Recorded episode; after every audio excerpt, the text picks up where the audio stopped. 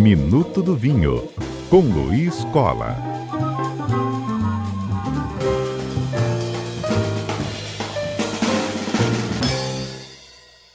Para trazer seu conhecimento aqui para a gente, Luiz já está conosco. Boa tarde, Luiz, bem-vindo. Boa tarde, Fábio. Boa tarde, Alvista CBN.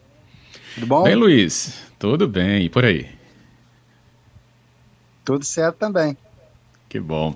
Está se aproximando uma data muito importante e aí faz, né, jus a esse quadro a gente comentar sobre isso, né, que é a chegada aí do Dia Mundial do Malbec.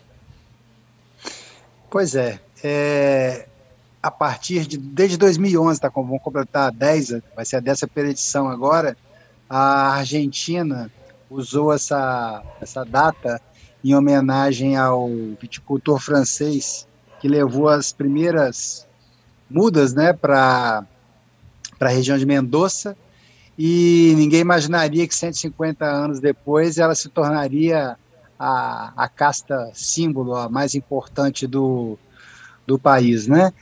Uh, Para quem não sabe, a Malbec ela é originária do sudoeste da França, a região do, do Cahors, um pouquinho abaixo de Bordeaux, em direção ali à, à, à Espanha, naquela zona onde ela predominava. Inclusive, é, também ela tinha muita importância em Bordeaux, para a gente ver como é que as coisas são.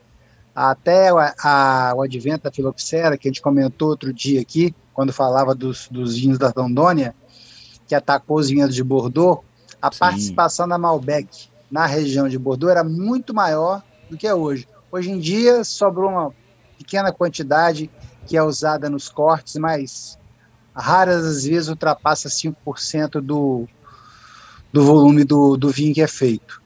E com, como ela sofria muito com a, com a adaptação ao cavalo americano, que começou a ser utilizado, já que eu estou falando disso, cavalo americano é quando você faz a enxertia, né? Você coloca Sim. a videira, a, é, a videira europeia sobre o cavalo americano, que é a base com a raiz que é resistente à praga. E aí a Malbec não se, deu, não se deu muito bem nesse processo lá na França. Então começou a crescer o uso da Cabernet Sauvignon. Resultado, a Malbec, que é o nosso assunto, ela migrou sem querer lá para lá a Argentina e se tornou a casta mais importante do país. É tão importante que se a gente imaginar a quantidade total de Malbec no mundo, praticamente 80% dela está na Argentina. Nossa. A França deve ter aí uns 10% do total. O que é representativo mesmo, e justamente de lá vem essa data aí também que acaba virando até tema aqui para gente no Minuto do Vinho. Bem, e aí, com essa, essa essa implantação aí na Argentina? Seu histórico todo, que hoje a gente já até fala, Malbec lembra da Argentina. É, qual é a representatividade do total de variedades que tem por lá, é, inclusive a Malbec também, Luiz? Prepondera também? Sim, na, na, na Argentina ela representa praticamente uns 31 terço, eu diria um pouco mais um de um terço da produção total de variedades tintas, né? De uvas tintas da, da Argentina. E a maior parte desse total está na, na zona ali em torno de, de Mendoza, praticamente 85%. Tem outras áreas do país, mas é ali onde ela se deu muito bem. E, curiosamente, até aí, vamos dizer assim, final dos anos 80, a, a importância da Malbec ela era um pouco diversa do que é hoje. É, ela entrava nos, nos cortes dos, dos, vinhos, era usada para, vamos dizer assim, fazer o vinho que o argentino consumia, que já foi um dos maiores consumidores é, per capita do mundo, ainda é um dos grandes, mas se consome muito menos. Se eu não me engano, nos anos 70 era, era cerca de 60 litros por, por pessoa, ano, né? E esse volume hoje deve estar em torno de metade disso ou um pouco menos. Então, é, era era uma uva utilizada também para fazer o vinho do dia a dia. É uhum. É, tão curioso isso que eu tive a oportunidade de visitar o, um museu da Bodega La Rural e as pessoas não, não, não, não, conseguem imaginar como era, como era rústico o processo, né, onde você não tinha indústria, não tinha nada. Uh, o lagar, ou seja, o lugar onde eles usavam para poder fazer o esmagamento da uva e posteriormente a fermentação, era o couro do próprio boi. Eles amarravam o couro do boi num tripé de madeira, né? Uhum. E ali já aproveitava a própria anatomia do, do boi, amarrava a posição das patas e o que seria ali o rabo era onde a uva prensada escoava para dentro Sério? das chinas e era levado para fazer fermentação. Então, imagina a rusticidade disso né? E, quer dizer alguma é, coisa? Daí eu falar é bem raiz, né? Na, na linguagem da internet, assim, né? Bem raiz mesmo. Isso ah, aí. sim. Sim, isso. E, e, hoje em dia você tem equipamentos ultra sofisticados para é. fazer é, essa fermentação. Tem, tem o que eles o que é chamado rototanque, é um tanque que você coloca de aço inox, você coloca a, a, a uva ali dentro né, os, os, os engaços, os cachos que você colhe, e aquilo é, é, fica fazendo uma, uma, rotação como se fosse uma máquina de lavar, né, para ajudar o processo de separação e, e depois de fermentação da, do vinho. Um, um outro dado interessante é justamente hum. quando se dá essa mudança, que aí eu acho que uma, uma, uma, vinícola que todo mundo conhece, já ouviu falar da Argentina, a Catena Zapata, é uma das precursoras Sim. nesse sentido, de levar o vinho argentino como um produto de exportação. E a Malbec foi, vamos dizer assim, a casta é, que eles encontraram como ideal para poder fazer isso. O que acontece? Como a, a, a Malbec é uma uva é, de muito corpo, ela tem muita estrutura, é, ela gera um vinho muito fácil de beber. Né? Particularmente lá na região da Argentina, que é desértica, você consegue fazer um vinho que eu, eu costumo sempre dizer o seguinte, que é irresistível a primeira taça e é irresistível hum. ao palar de quem começa a beber vinho.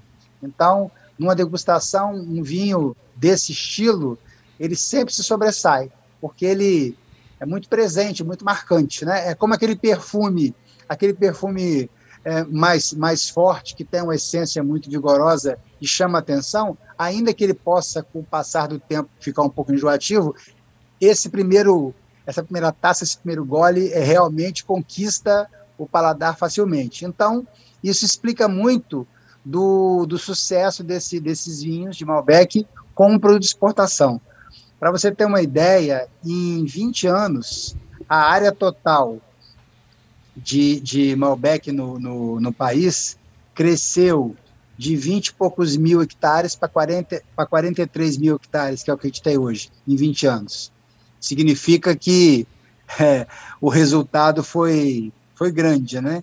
E não é à toa que eles têm essa participação tão importante no, no país com a utilização dessa uva.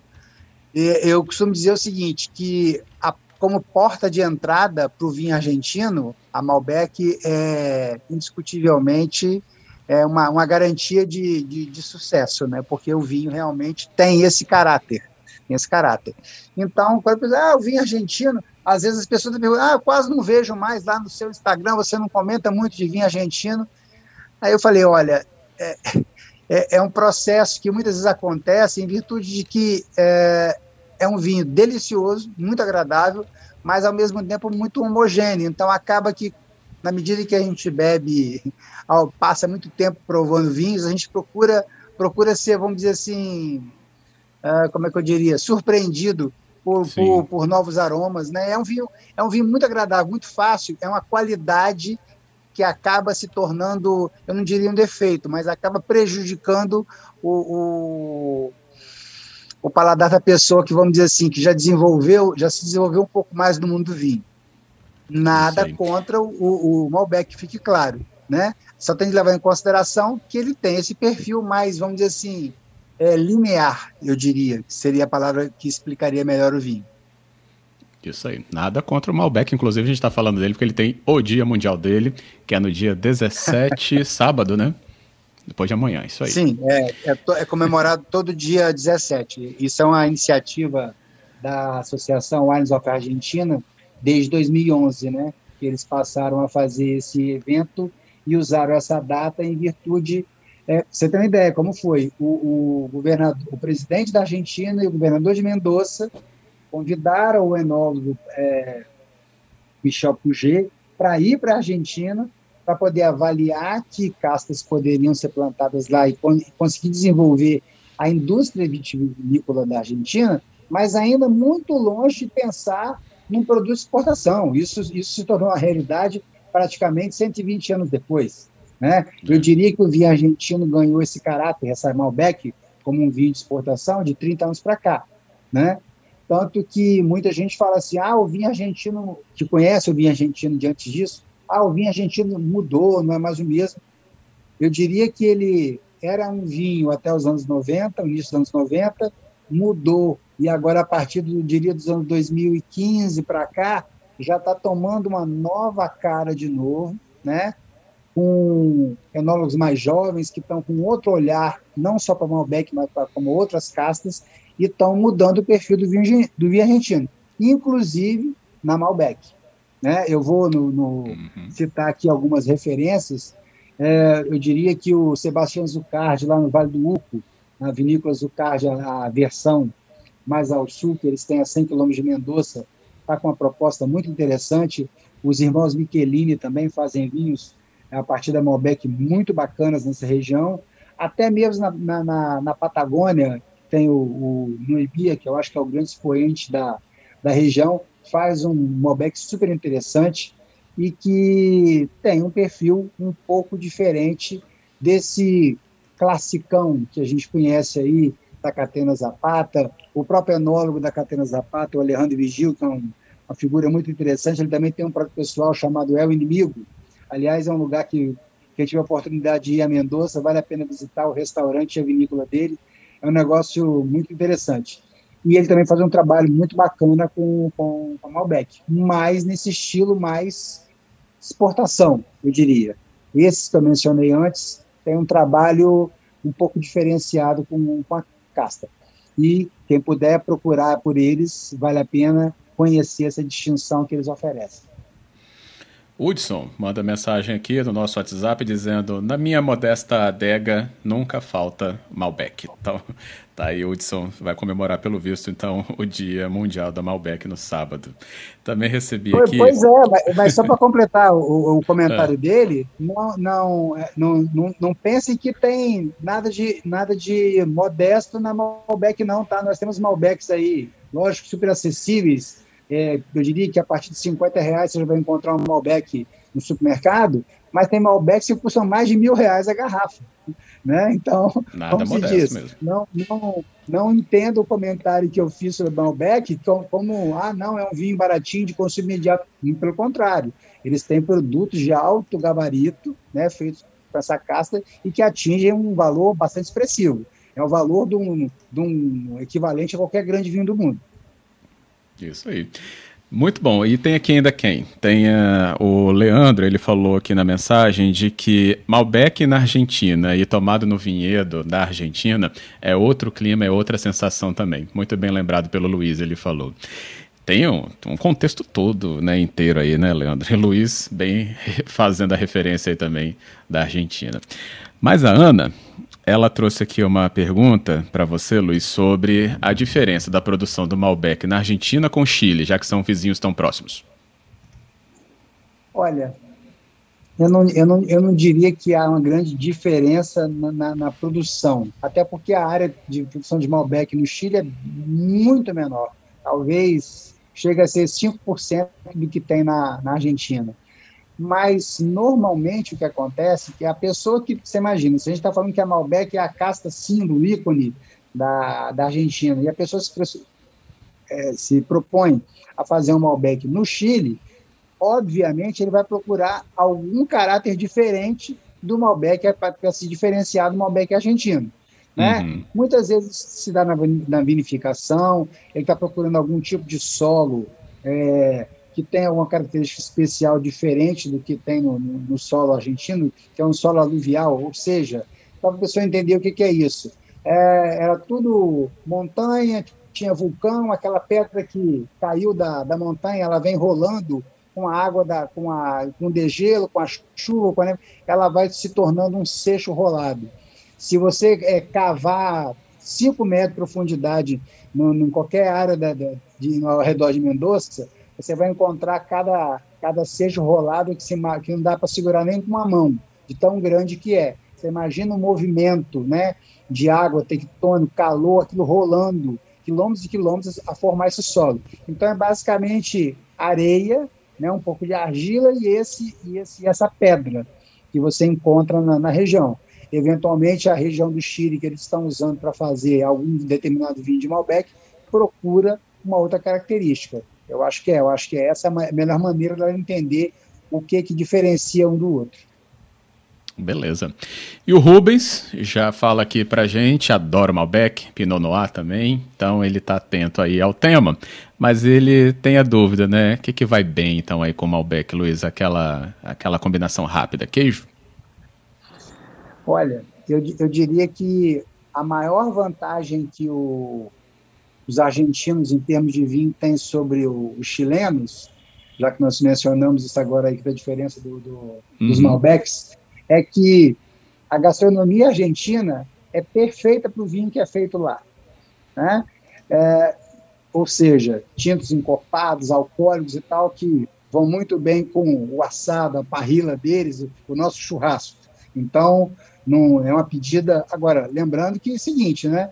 É, o churrasco, o churrasco deles é aquele churrasco, vamos dizer assim, é, no máximo rosado. É uma carne ao ponto para mal, vamos dizer assim. Esse, muita gente gosta daquele churrasco meio cinza aqui no Brasil. Isso não, não funciona muito com muito sal grosso, né? Aí já não fica bom com, com vinho. Quanto mais você, uhum. quanto mais sal tiver a carne, é, você vai ressaltar a participação do tanino na boca e, e, não vai combinar muito bem, não.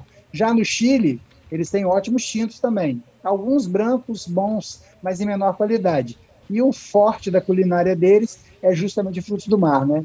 Então é muito comum você querer beber um grande tinto é, chileno e você ter pouca opção de comida, né? Estando lá para poder acompanhar. Já se você tomar um Sauvignon Blanc, um Chardonnay, um Semillon, algum branco bacana que eles façam por lá, a oferta de frutos do mar é enorme, né? Nada como uma, uma boa centoia para acompanhar aquele caranguejo uhum. gigante com uhum. um desses vinhos. Então, o argentino tem muita vantagem nesse sentido.